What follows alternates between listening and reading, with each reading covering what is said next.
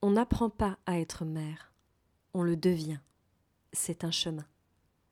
Ce leitmotiv revient souvent quand on devient mère. Quand je suis devenue mère, je me suis parfois sentie très seule dans ce chemin parsemé d'inconnus, et il s'avérait parfois plus compliqué et difficile que je ne l'aurais cru.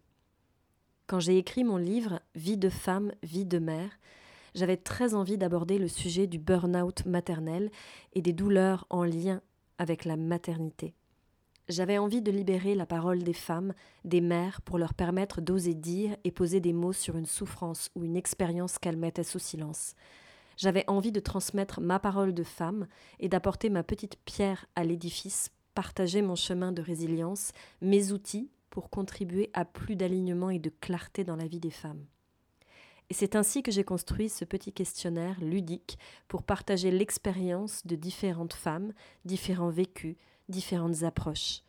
Si à l'écoute de ce podcast, vous avez vous aussi envie d'apporter votre pierre à l'édifice, alors contactez-moi en message privé. En attendant, je vous souhaite un beau voyage, un beau partage et une belle expérience. Je suis Melissa Nittenberg, Shakti, femme louve, chamane, tisseuse d'histoire et chanteuse d'âme. Je lead, j'écoute, je transmets, j'inspire et j'éveille. Un peu sorcière, un peu celle qui, un peu fée, je crée et guide les femmes à retrouver leur essence et à créer leur légende personnelle. Tisse ton histoire et retrouve ton plein pouvoir. Telle est ma devise.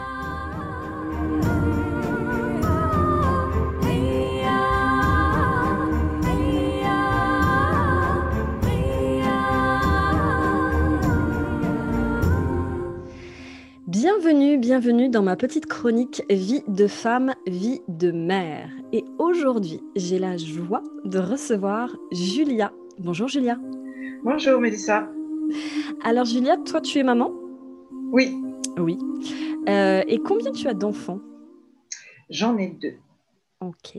On peut savoir un peu les tranches d'âge? Oui, pas de problème. J'ai mon garçon qui a 12 ans et demi maintenant. Ok. Et ma fille, elle a un peu plus de 8 ans. Ok. Est-ce qu'il y a une particularité à ta vie de maman?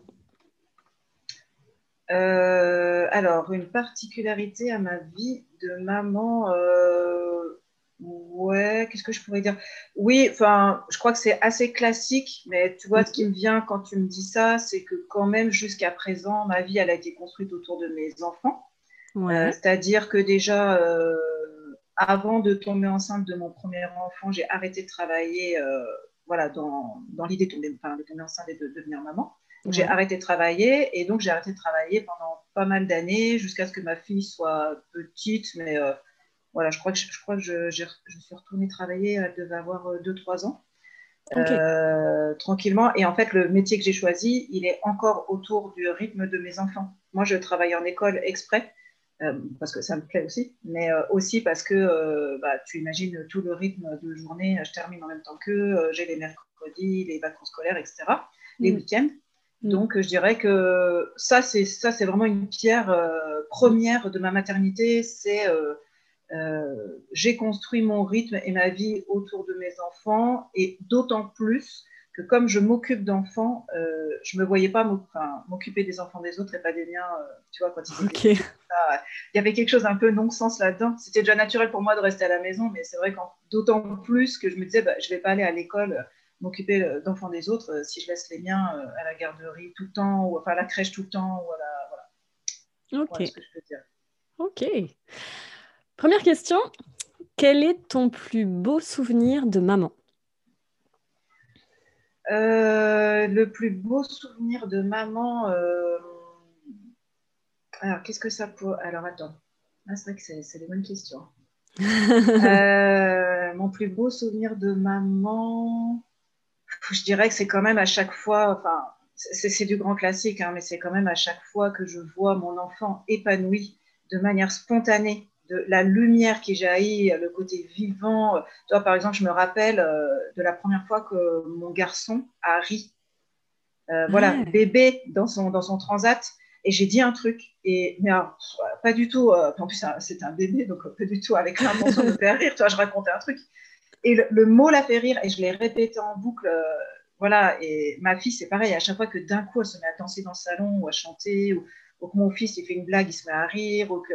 Il y a de la... Alors mes enfants sont euh, aussi, enfin, ils, sont assez pluriels, c'est-à-dire ils ont plein de, de cordes à leur arc, mais notamment une corde très créative. Donc, tu vois, à chaque fois qu'il y a un élan de vie comme ça, euh, un rire, une création, ou euh, voilà, un mot gentil pour quelqu'un d'autre, voilà, un truc de, l'élan de vie, c'est vraiment quelque chose qui m'émeut à l'infini dont je ne me lasse absolument pas. Même aujourd'hui, même grand aujourd'hui, hein. quand il se passe un truc, euh, je m'arrête, quoi. Je m'arrête et puis je, je savoure le truc. Excellent. Quelle a été ta plus grosse galère de maman? Voilà. Alors, laquelle je vais choisir? Parce que là, euh, on, va, on, est, on est honnête, hein, clairement. Quoi. La vie de maman, c'est intense dans les deux sens. C'est aussi beau que, galère et que souffrant et que magnifique et que, aidant et que, et que constructif aussi. On pourrait mettre plein d'objectifs comme ça. Alors, je dirais que la plus grosse galère euh, en tant que maman. Euh, alors, je dirais que c'est une galère qui devient une force. Parce qu'en fait, c'est ça aussi les galères, c'est qu'à un moment, il faut faire une force aussi, où, ça le devient sans même qu'on s'en aperçoive. Bah, voilà, c'est que moi, j'ai quand même arrêté de travailler pendant 8 ans. Donc, vivre sur un salaire à 3 ou 4, quand, ma fille est arrivée, voilà, on est devenu 4, c'était quand même une grosse galère. Et je le mets dans, la maternité, par exemple, il y a plein de trucs que je ne pourrais pas offrir à mes enfants. Il a fallu euh, faire euh, des grosses concessions. Euh, mes enfants, ils savent, même encore aujourd'hui, enfin, bon, voilà, parce que j'ai un métier qui est quand même voilà, je, suis à temps partiel du SMIC, donc je, je te laisse imaginer euh, mm, mm. le niveau de vie. Je ne me plains pas, mais le fait est que mes enfants, ils ne savent pas ce que c'est euh, une voiture neuve, ils ne savent pas ce que c'est, euh, je, te dis des exemples comme ça, mais partir en vacances dans un truc de, voilà, qu'on aurait tout payé, enfin voilà. La force de ça, ils n'ont pas des jouets tout neufs, enfin bon bref, la force de ça, c'est qu'on a, c'est qu'ils ont, c'est aussi leur faire un, cadeau quelque part, parce que déjà j'étais là, et aussi parce que euh, finalement, ils ont appris très tôt à gérer la frustration. La frustration, elle crée aussi l'envie et le désir, donc ça, c'est génial. Euh, finalement, quand on partait en vacances, c'était pour aller chez des potes, et ça, c'était génial. Euh, finalement, la voiture qui n'est pas toute neuve, c'est génial, on peut mettre les bottes debout dedans, et ça, c'est très bien, parce qu'on on, s'en fiche. en fait, c'est pas grave, de toute façon, il déjà craquera. Alors, bah, donc voilà, du coup, ça a engendré plein de choses. Il a fallu qu'ils construisent tout seuls, qu'on fabrique, qu'on aille vers le, le, le seconde main. Euh, enfin voilà, du coup, ça a créé toute une ambiance aussi qui, est totalement la couleur de notre vie. Mais c'est vrai que du coup, il y a eu des moments où j'étais toute seule à la maison. Euh, alors en plus, cette femme au foyer, donc ça, enfin, mère au foyer, ça c'est aussi un, thème qui est, bien galère. Mhm. Et du coup, euh, et du coup, voilà, j'étais aussi des fois seule avec mes enfants, à me, et, un peu des fois dépourvue de moyens. Voilà, de bon, ben là, on va refaire la même chose parce qu'en fait, euh, il n'y a que ça, quoi. Mais bon, euh, comme, voilà, ça crée aussi d'autres trucs. Hein, mais euh, mm, mm. la, galère financière de rester à la mm. maison en France, on ne nous donne pas les moyens de, de, de, choisir vraiment ça. D'ailleurs, il y en a plein qui, qui, ne le font pas, du coup, parce qu'ils se disent bah, financièrement, ça passe pas. Et donc, voilà, la, galère financière, je ça a été quand même un truc assez pesant et à gérer sur plusieurs années. Ok. Est-ce que l'image, est-ce que l'image que tu avais des mères a changé avant ton premier enfant et après? Et si oui, c'était quoi l'image que tu avais avant de la maman? Alors, est-ce que ça a changé? Oui, enfin, forcément, euh, je ne sais pas si c'est le mot changer exactement, mais en tout cas, euh, c'est forcément pas pareil parce que aujourd'hui, je le vis, le statut de maman. Tu vois, on m'a demandé, euh, bah, c'est ce matin, je crois que, enfin bon, bref, on m'a déjà demandé, oui, ton, rapport à la parentalité, est-ce qu'il a changé depuis que tu es maman, notamment dans ton travail? Parce que moi, je travaille tout le temps avec des parents, en fait, c'est mon métier. Mhm. Donc, en fait, j'avais déjà une image de la parentalité et j'étais déjà hyper attentive aux parents. Euh, je communique beaucoup avec les parents, j'observe beaucoup les parents, je suis beaucoup attentive à tout ça. Mais quand j'étais jeune, je ne pouvais pas euh, savoir ce que c'était qu'être parent malgré toute l'empathie que je pouvais éprouver. J'avais que mon idée de euh, Julia toute seule, sans mes enfants, sans avoir vécu, etc., etc. Donc, du coup, ça a forcément changé. mais je ne sais pas trop comment en fait, parce que je suis toujours attentive aux parents et disons que mon empathie, elle a peut-être juste vraiment grandi et il y a peut-être quelque chose de plus honnête ou de plus euh, euh, aussi euh, bah, empirique du coup, forcément. Puisque voilà, avant j'en avais une idée théorique et en fait là je le vis dans mon ventre. Hein. Donc mm. moi qui étais déjà très empathique, euh, moi, je croise un parent, j'ai juste envie de lui dire qu'il est déjà euh, super. Hein, hein je, trouve déjà, je trouve déjà formidable, hein, qui vous soyez. Franchement, c'est un tel truc. voilà. Donc, je dirais peut-être, ouais, c'est peut-être pas que ça a changé, mais la forme d'empathie, c'est plus la même. Aujourd'hui, je la connais, euh, je, je sais ce que c'est. Te souviens-tu de ton plus gros craquage ou pétage de plomb en tant que mère? Ouais. je m'en souviens. Alors, ça c'est intéressant. Toi qui, toi qui justement euh, t'intéresses beaucoup à la place de femme et de mm. mère et de tout ça. Bah, en fait, moi, j'ai un souci. Non, mais je le dis, franchement, euh, c'est un problème. Hein. C'est que moi, je m'autorise très peu de choses. Et notamment, euh, je m'autorise très peu à, vivre mes émotions. Et notamment à pleurer, par exemple, voilà, ou à me mettre en colère. Alors, c'est lié à mon histoire, c'est lié à notre statut de femme dans la société, etc. On peut, on peut digresser là-dessus. Mais enfin, voilà, je vois bien d'où ça vient. Le mhm. fait est que j'accumule vraiment beaucoup. Euh, j'accumule, une fois que je craque, c'est qu'en fait, j'ai déjà accumulé, accumulé énormément de stress et de tristesse et de colère et de tout ça. Donc, il y a peut-être un an ou deux, j'en suis venue à me faire euh, un espèce de torticolis, mais un truc euh, de la nuque à l'épaule, quoi. Un truc, j'étais bloquée de chez bloquée au boulot, enfin la totale, tu vois, genre le truc vraiment galère, quoi. Super, quoi, je suis bloquée au boulot, c'est parfait. Bref, et je me souviens euh, être rentrée chez moi, avoir eu énormément de mal à m'allonger dans le lit, tellement euh, la douleur était vive, et à, éclater en pleurs. Mais alors, je pense que c'était pas euh, tant que ça, mais pour moi, c'était énorme déjà de pleurer, et je sais que ça a duré plusieurs minutes, et, et pour moi, ça déjà, c'est énorme. Hein. Moi, c'est un mm. truc qui m'arrive jamais. Donc, je me vois avec cette douleur physique immense cette, euh, de, perdre pied un peu, parce que du coup, euh, c'est ça, c'est ça l'idée, hein, quand tu laisses vivre ton émotion, euh, bah, c'est, que, tu lâches prise quelque part. C'est bien là où moi j'ai un peu du mal d'ailleurs. Donc du coup, voilà, ce, côté bah, submergé. Voilà, j'étais submergée, mais, et, donc c'est à la fois pas bien et bien, mais du coup, je l'ai fait devant mon mari et les enfants parce que j'étais complètement bloquée, je pouvais plus ni compenser, ni me cacher, ni... Donc du coup, c'était devant tout le monde, quoi. Et du coup, ma, famille a été d'une grande gentillesse avec moi, d'une grande empathie. Euh. C'est aussi montrer aux enfants que voilà, on pleure, on craque, on a mal, des fois, les adultes. Enfin, voilà, ça apporte aussi plein de choses euh, à discuter qui sont très intéressantes. Mais voilà, du coup, euh, ouais, ça, ça a été, je pense, le plus gros craquage même peut-être de ma vie. Hein. Waouh ouais. Quelle a été ta plus grande leçon sur ton chemin de maman? Ben ouais, euh, la plus grosse leçon, euh,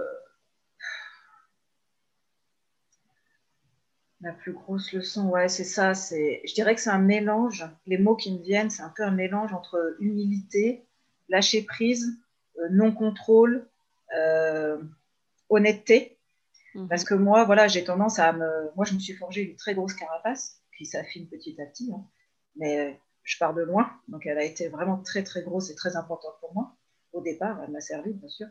Et du coup, euh, bah, être parent, euh, t'apprends forcément à lâcher prise. Euh, déjà, tout, est là, en fait, même du départ. C'est-à-dire déjà l'envie d'être parent, bah, c'est déjà un lâcher prise. Tu sais pas si tu vas tomber enceinte ou pas, et quand et comment. La grossesse, tu sais pas comment ça va se passer, l'accouchement, tout ce que tu sais quoi. Et mm. puis les enfants qui sont là un jour et qui, qui ont leur propre personnalité, et c'est pas forcément, enfin, comme tout être humain, ils ont leurs humeurs, leurs émotions, leur personnalité pour faire avec tout ça. Donc voilà, moi je dirais que la plus grosse leçon c'est là, c'est celle-ci, et franchement je l'apprends tous les jours, hein. même encore aujourd'hui. Et tu vois, mes enfants sont un petit peu grands maintenant, et euh, je peux te dire qu'il y a encore des thèmes, euh, genre euh, voilà, grand classique, hein, les devoirs, tout ça. toi et pourtant tu travailles en école, hein. mm. franchement, je suis normalement, je suis assez armée pour tout ça, mais quand il s'agit de nos propres enfants, c'est jamais pareil, c'est pas les mêmes enjeux. Et du coup, voilà, il y a du lâcher prise dans, plein plein de trucs, hein, dans, mm. dans leur manière de s'habiller, dans comment gérer les devoirs, comment c'est qui, les copains qui se font, euh, comment ils nous parlent, euh, voilà, leurs émotions qui jaillissent d'un coup au moment où tu t'y attends pas, enfin, tout ça, quoi. Mm. Ok. Qu'est-ce que tu aimes, qu'est-ce que tu aurais aimé qu'on te dise avant de devenir mère? Euh, J'aurais aimé qu'on me dise tu peux le faire. Tu peux le faire.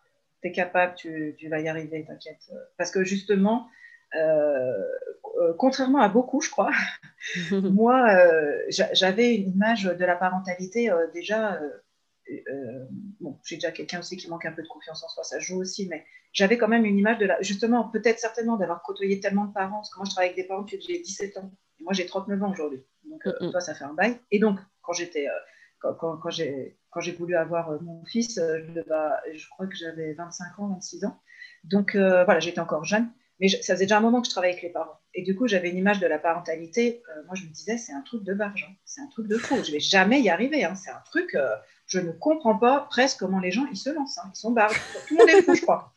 Donc, vraiment quoi. Et d'ailleurs, je vais te dire un truc peut-être rare. Je crois que c'est assez rare, je ne sais pas. Moi, c'est mon mari hein, qui a lancé, euh, qui a lancé l'idée euh, des enfants, hein, qui a dit, euh, bah voilà, on va faire des enfants, on va s'y mettre et tout ça. Moi, je disais tout le temps, je ne suis pas prête. Il me faut un doctorat bac plus 12, je sais pas quoi, la parentalité. Non, j'en sais rien, mais tu vois, moi j'avais un truc, une image très très massive, enfin voilà, très complexe de la parentalité. Et j'aurais aimé qu'on me rassure plus et qu'on me dise T'inquiète, ça, va bien se passer. Quel cadeau penses-tu le plus serviable à recevoir quand on est mère? Du temps. Hmm. Alors, le temps, euh, ça veut tout dire. Enfin, ça veut, ça veut dire plusieurs choses en tout cas. Ça, peut être du temps qu'elle passe toute seule, qu'elle s'occupe d'elle, qu'elle fasse un truc qui lui plaise. Ça peut être du temps aussi euh, d'écoute, du temps de parole. Euh, ça peut être aussi euh, du temps, par exemple, tu vois, j'avais entendu une fois un truc qui, était hyper vrai, je trouvais, un truc bien concret, tu vois. par exemple, qui c'est qui m'a dit ça? Je crois que c'est ma propre mère qui m'a dit ça, tu vois. Ah, bah, tu vois, une mhm. transmission de mère à, mère, de mère à fille, qui m'avait dit, mais moi, je trouve qu'un super cadeau pour les, pour les jeunes mères ou les futures mères, et ça passe finalement pas très bien, enfin, c'est presque mal vu, mais c'est d'offrir, par exemple, du temps de, tu sais, d'aide ménagère. Parce qu'en fait, les mamans, elles, sont, elles ont la tête sous l'eau, elles n'en peuvent plus. Alors, tu rajoutes le ménage, euh, c'est bon, quoi.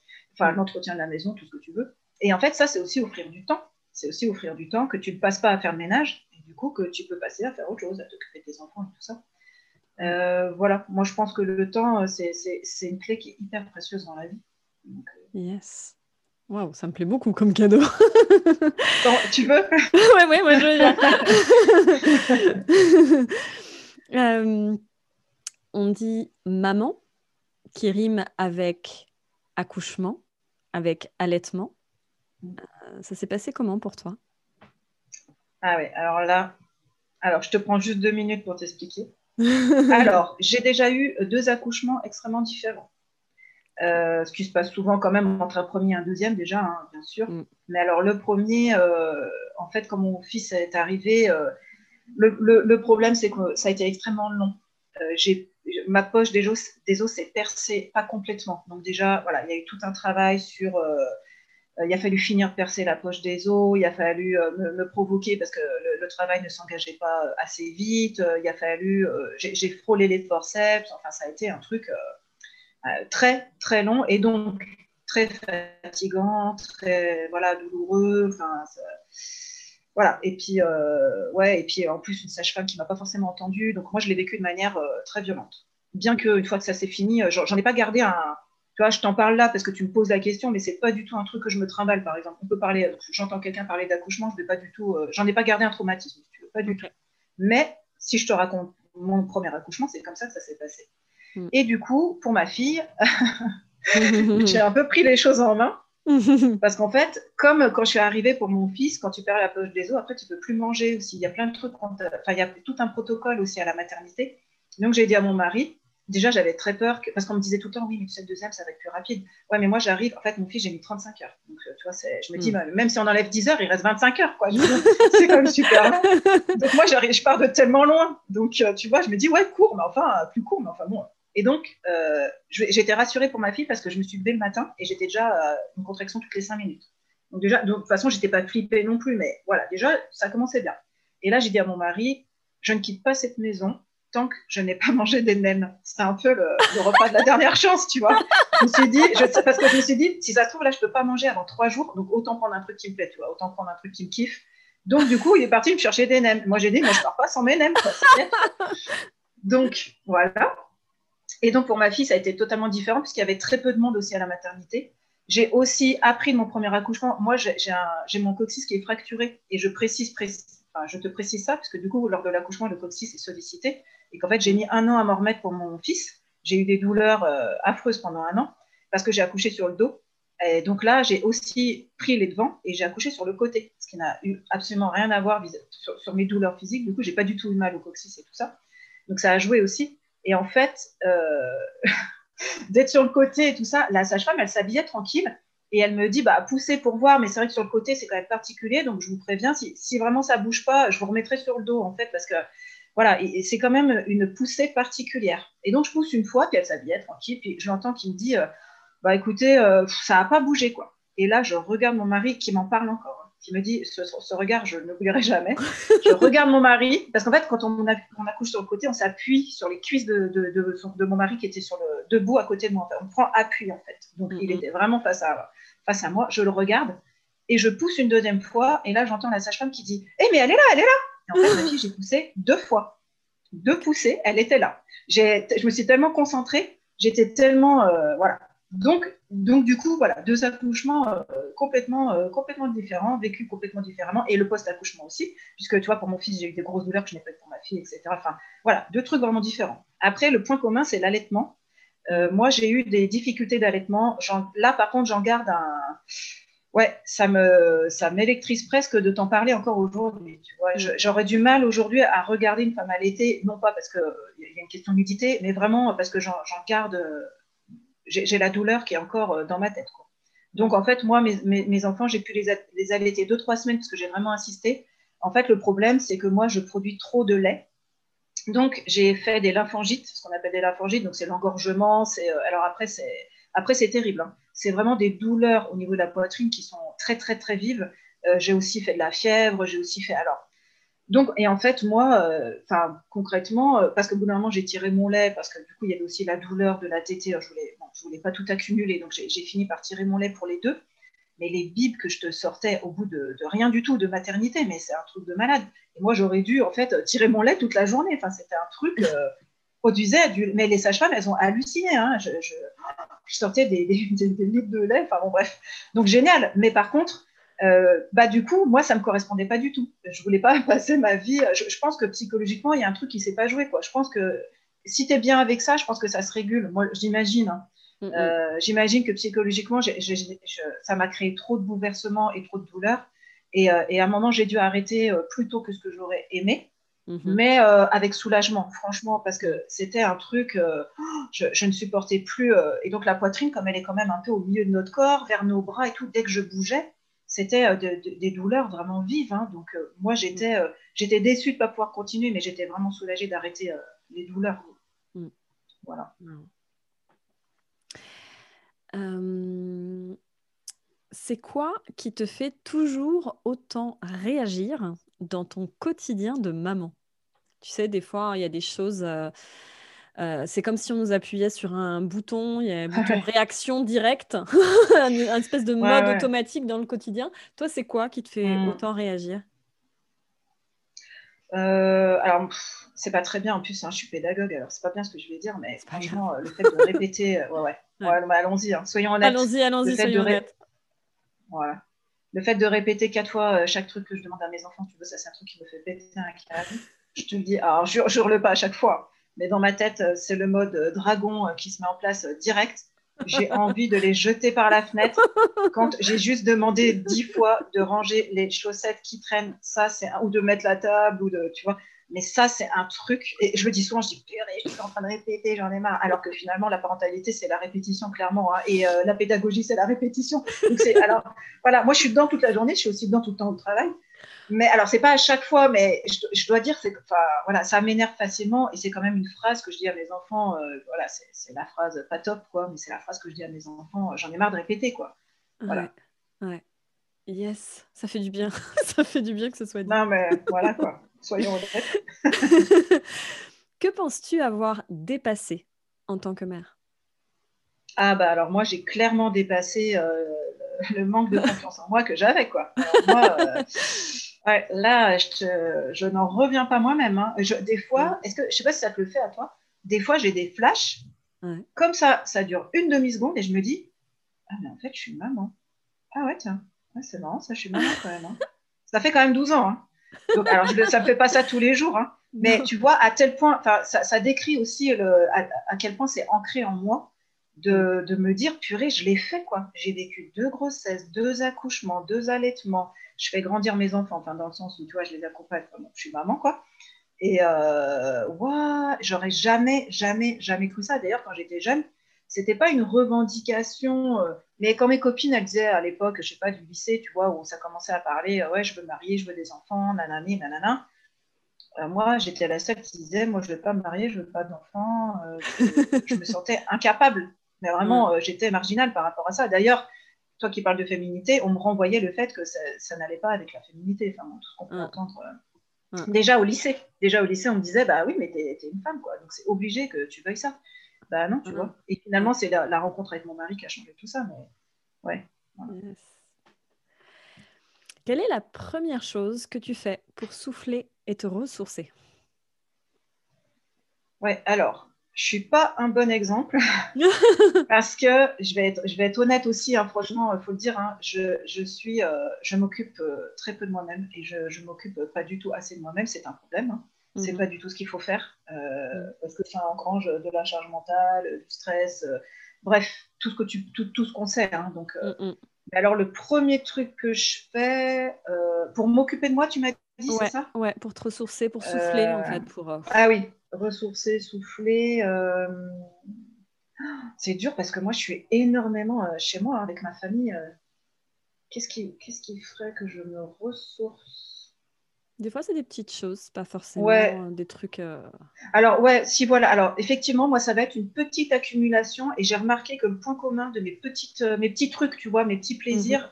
c'est toujours sensoriel. Alors, par exemple, tu vois, je vais mettre des bougies, je vais mettre un pull pilou-pilou, je vais mettre une musique que j'aime, euh, je vais regarder un truc beau, mais vraiment, je crois que je vais manger un bout de gâteau au chocolat et je crois que là, je t'avais précité tous les sens, quoi, tu vois. C'est vraiment, je m'en suis aperçue il n'y a pas si longtemps. On m'a posé la question.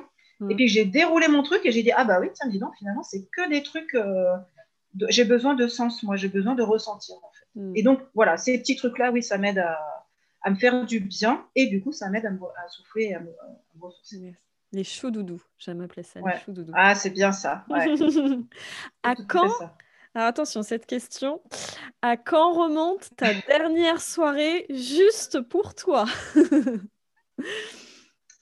Eh ben, va falloir que je prenne un calendrier, je crois. alors, ma dernière soirée. Alors, c'est pas si vrai. Alors, je vais te dire un truc, tiens, qui est, intéressant. Alors, moi, je prends, je prends, très peu de soirées pour moi, hein, clairement. Je vois très peu euh, mes copines, tout ça. Enfin, bon, voilà. Euh, c'est aussi dans ma nature d'être casanière, quoi. Mais c'est vrai que ça m'a pas aidé. Euh, après, d'être en couple et d'être maman, bah, ça aide pas, quoi. C'est que tu es chez toi et puis bon. Et en fait, il y a quelque chose qui s'est passé cette année qui m'a. Ça a été dur. Hein. Mm-hmm. Ça, ça a été dur. Mais je suis, tellement contente de l'avoir fait. C'est que j'ai fait une formation. Et moi, je vis, euh, je vis dans le Lin. Je vis à trois quarts d'heure de Lyon. Et j'ai fait une formation sur un an à Paris. Hmm. Donc, euh, une fois par mois, un samedi par mois. Je montais à Paris. Donc, je montais du vendredi soir, en fait, parce que ça commençait tôt.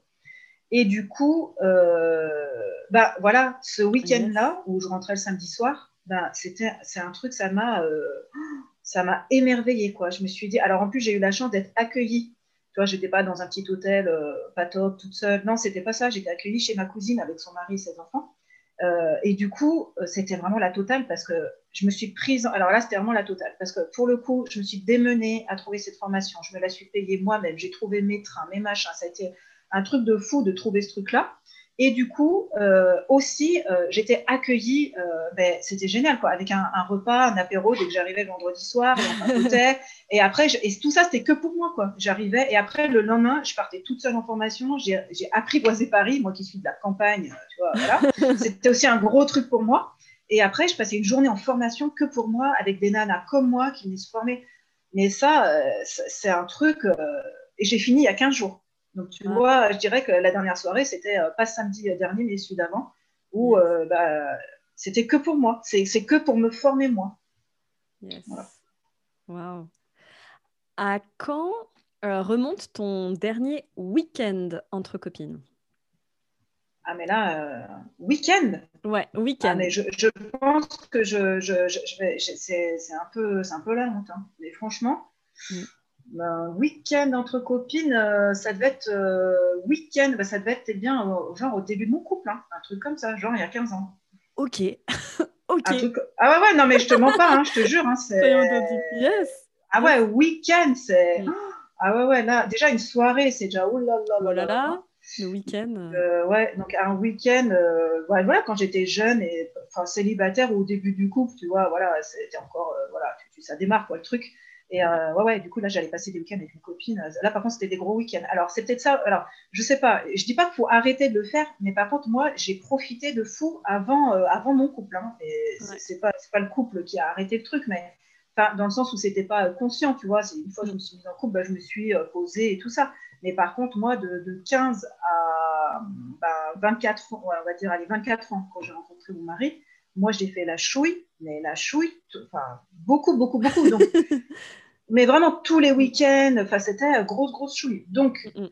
du coup, j'ai aussi emmagasiné euh, tout ça. Moi, aujourd'hui, c'est peut-être aussi pour ça que je ressens pas trop le besoin. Il faudrait quand même que je le fasse plus, mais j'ai pas de, gros manques parce que moi, j'ai beaucoup profité avant aussi. Ok. Parfois, tu sais qu'il ne faudrait pas, mais c'est plus fort que toi. Tu le fais quand même pour tes enfants. ouais. ouais, ouais, ouais. Oh, bah ça, qu'est-ce que je fais euh? Alors, qu'est-ce que. Bah, bah, on va dire tout, des trucs. Alors, je, je, peux te détailler, mais ça va être en lien, oui, effectivement, avec la, l'organisation familiale, quoi. C'est l'organisation du, quotidien. Donc, du coup, euh, je sais qu'il faut pas, mais euh, voilà, je vais ramasser leurs trucs derrière eux, je vais faire ça pour eux, euh, je vais, ça va plus vite. Donc, comme je te dis, quand j'en ai marre de répéter, alors là, c'est en lien, tu vois. Du coup, quand j'ai répété trois fois, il y a un moment, ça m'énerve tellement que je vais ranger leur chambre, que je vais, je vais trop, finalement, ça part d'un bon sentiment, mais il y a des moments, je les aide trop, quoi. C'est trop, je fais trop pour eux. Et du coup, tu vois, je m'aperçois, en plus, comme ils grandissent, que je me dis, bah mince, en fait, euh, ouais, il y a quand même un jour, enfin, il y a un moment où je me suis dit, ouais, mais du coup, ils prennent pas d'initiative, ils m'aident pas assez à la maison. Mais en fait, c'est moi. Je leur ai tellement tout fait que. Alors, puis, toi, maintenant que j'en ai conscience, je me suis calmée. Mais quand même, il reste des trucs et je me dis, non, il faut. Ça fait quelques années que je me dis, attends, là, il faut vraiment que tu te calmes parce que tu les aides pas du tout à à gagner en autonomie, en organisation et tout ça. Et un jour, ils vont se retrouver euh, bah, hors de la maison. Et non, non, c'est pas possible de, continuer à faire autant pour eux. Donc, je me suis bien calmée, mais je, fais encore trop de trucs pour eux. Quoi. Il y a des moments, je me dis, je ne devrais pas faire ça, mais je le fais à leur place. Quoi. Quelle est la chose dont tu es la plus fière en tant que mère? Eh bien, euh, la chose dont je suis le plus fière, c'est euh, d'être une mère aimante. Voilà. Euh, c'est-à-dire, bah déjà, ça passe par le fait que je leur dis que je les aime beaucoup. Mm. Euh, je leur fais des câlins beaucoup. Moi, je suis très caresse, je suis très tactile. Euh, je les écoute quand il y a besoin. je les, donc voilà, tu vois, c'est un peu aimante, attentionnée, empathique, voilà, de, cette couleur-là, quoi. Je, suis hyper fière de. Toi, aimante, c'est aussi les laisser bah, trouver leur personnalité, leur chemin, euh, ouais, les laisser se tromper à des moments. Voilà. Et, mais par contre, je suis toujours attentive à mes enfants. Quoi. Ça, euh, même si des fois je me mets en retrait, c'est fait exprès. Et du coup, je suis, je suis fière d'être attentive et ouais, d'être vraiment de leur montrer que je les aime et tout ça. Quoi. Yes. Vie de femme, vie de mère, vie de couple. Ton expérience de ça, c'est quoi? Mon expérience de vie de couple, tu veux dire? Ouais. Euh, alors. En tant que euh, mère, du coup. Ah. ah, ouais. Ben ouais, alors moi, je... ouais, c'est pas facile. Hein. c'est pas facile, facile. Hein. C'est pas la... Ouais. Alors, en même temps, euh, en même temps, on y fait attention mais c'est vrai que moi, j'aurais très vite, enfin, moi, dans mon tempérament, je, surtout par rapport au couple, je le dis franchement, j'aurais tendance à me laisser déborder. mon rôle de mère, il déborde sur mon rôle de, sur mon, rôle d'épouse, quoi, sur mon rôle, sur mon, ma vie d'épouse et de, mm, et de couple, quoi mon mari, il me recadre quand même régulièrement par rapport à ça, à dire non, non, là, en fait, c'est pas toujours les enfants d'abord, quoi. C'est pas toujours les enfants d'abord. Donc, je, ne suis pas un bon exemple là-dessus. Hein. Franchement, je suis pas une nana qui va. Alors moi, bizarrement, je peux avoir plein de petites attentions vis-à-vis du couple, plein, des petits mots, un repas qui plaît, un massage de pied, machin. Enfin voilà, ça, ça me pose pas de problème. J'ai plein d'idées. Mais, mais bizarrement, je ne suis, voilà, je suis pas quelqu'un qui va dire bah, ce soir on se prend une soirée à deux, ce soir on va sortir, ce soir voilà, c'est, j'arrive à avoir des attentions, mhm. mais c'est toujours intégré, à mon quotidien. Et c'est toujours intégré à mon quotidien de maman. C'est toujours des trucs euh, qui, s'intègrent dans la vie de famille, en fait. Sortir mhm. de la vie de famille, mhm. ça, c'est un truc, euh, j'ai beaucoup de mal. As-tu une personne à qui tu peux confier tes enfants les yeux fermés? Ça, c'est un peu la question qui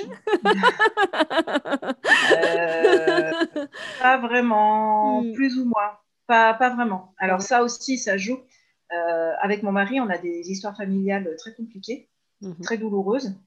Euh, donc, je peux déjà te dire que, contrairement à, d'autres, hein, déjà, c'est pas nos parents. Quoi. Voilà. Ça, mhm. donc, déjà, quand on enlève les grands-parents, c'est enfin voilà je sais que les, quand ça se passe bien les grands-parents c'est direct c'est génial quoi. Tu c'est tes propres parents ou tes beaux-parents et tu, tu, les confies c'est facile et tout ça. Chez nous il n'y a jamais jamais eu ça. Donc après euh, je peux confier à, oui à des amis par exemple. Oui c'est vrai euh, mm. il y a des gens euh, nos amis il y en a à qui je peux confier mes enfants mes enfants ils vont dormir chez leurs copains ou machin. Mm. il n'y a pas de problème hein, c'est mm. les yeux fermés. Ou j'ai des, des, voisins absolument adorables je sais que mais tu vois ouais ça, finalement faut eh ben, c'est quand même une, organisation autre que si c'est euh, ta famille proche et que c'est facile, tu vois. Euh. Après, il y, a juste le frère, oui, le frère de mon mari et sa compagne, mais ils vivent un peu loin. Donc pareil, tu vois, c'est pas un truc qui se fait euh, facile, facile, quoi. J'en ai, mais c'est voilà, c'est des relations qu'on a construites. Ouais. Perfectionniste, exigeante ou contrôlante? Entre ces trois mots, lequel te parle le plus et pourquoi? C'est ouais. Alors moi j'aurais bien pris les trois. On va faire un mix de trois. le paquet, le paquet. Alors attends, exigeante, contrôlante et perfectionniste. Mm. Alors lequel je vais choisir hein, Parce que là, euh, c'est quand même le, package qui me correspond euh, beaucoup quoi. Attends, euh, je dirais peut-être ouais, contrôlante. Contrôlante. Contrôlante parce que justement, moi j'ai eu une enfance dans une famille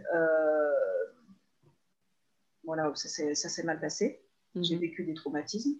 Et du coup, euh, comme, comme beaucoup d'enfants euh, qui ont vécu des traumatismes dans voilà, bah, quand ils étaient enfants, quoi, euh, tu développes en général deux choses.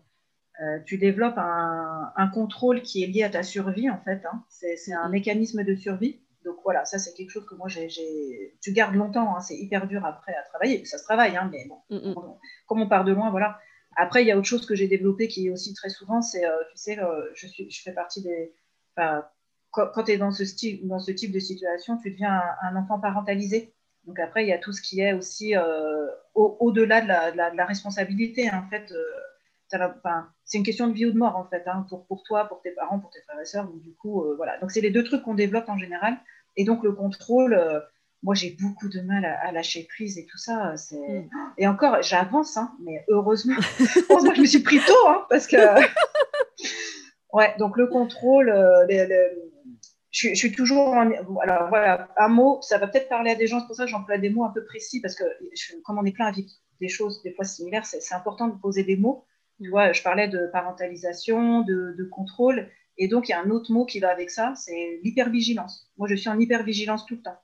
Donc c'est très fatigant, hein, c'est mm. très fatigant. Les, les, résultats ne sont pas forcément escomptés, hein, parce que c'est pas, c'est pas une vie hein, d'être tout le temps hyper vigilant. Mais je suis hyper vigilante euh, tout le temps. Donc comme, j'en ai conscience, ben, je fais avec. Comme j'en ai conscience, euh, euh, je culpabilise plus. Enfin voilà, bref, il y, a tout un travail autour de ça qui fait que je me détends.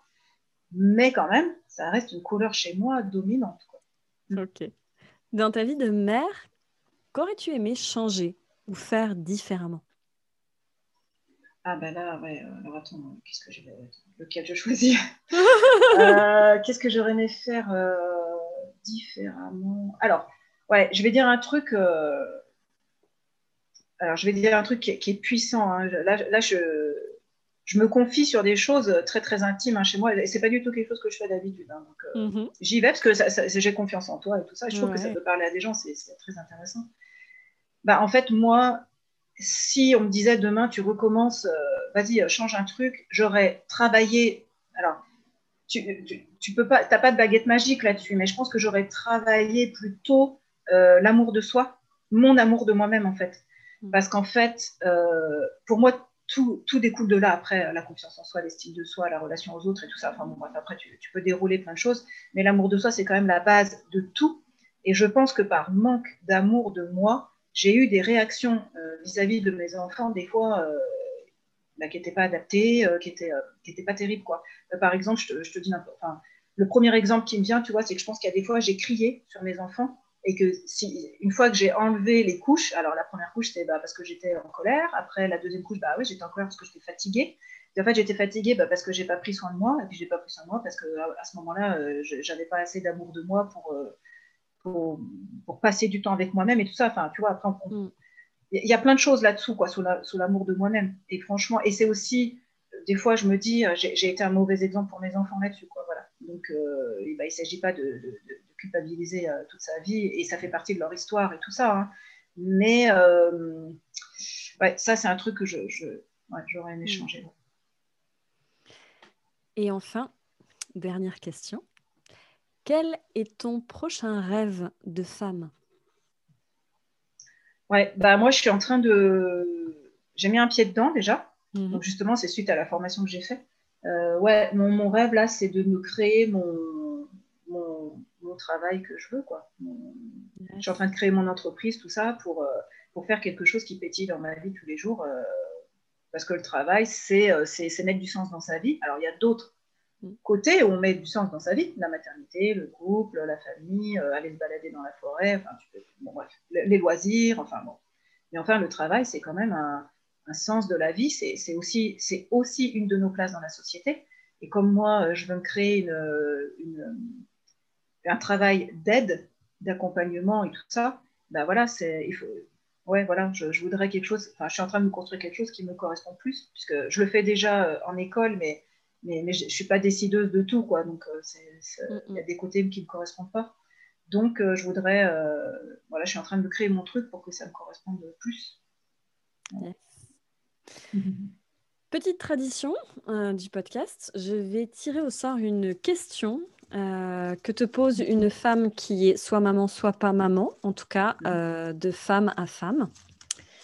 Quelle sera la question d'aujourd'hui?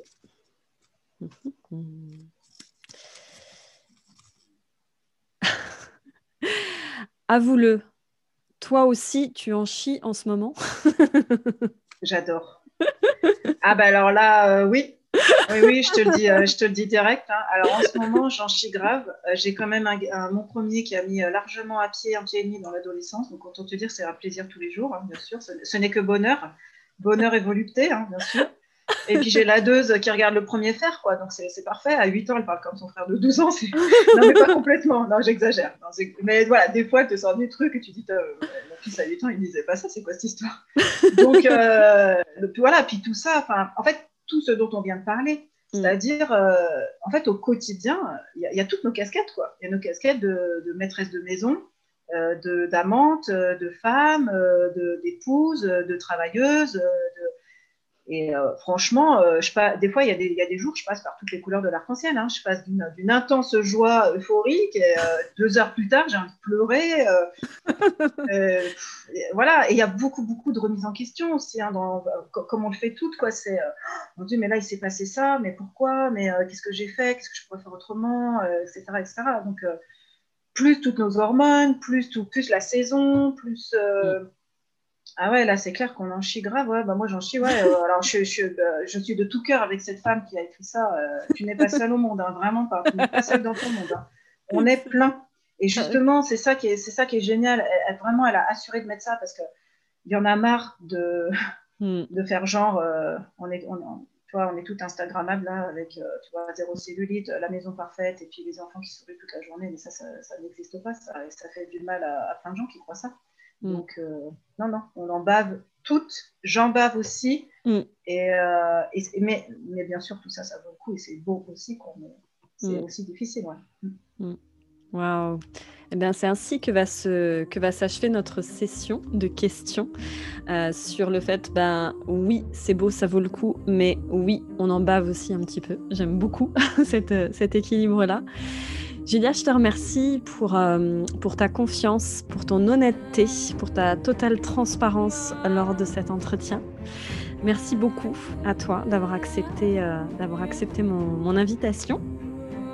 Je vous invite à me retrouver dans le prochain podcast et à mettre des commentaires, des likes et à m'envoyer aussi vos questions si vous voulez aussi que je pose une question à mon invité ou à me contacter aussi si vous aussi vous voulez partager votre, apporter votre petite pierre à l'édifice, partager votre vie de femme, vie de mère. À très bientôt. Merci beaucoup Mélissa. Avec plaisir.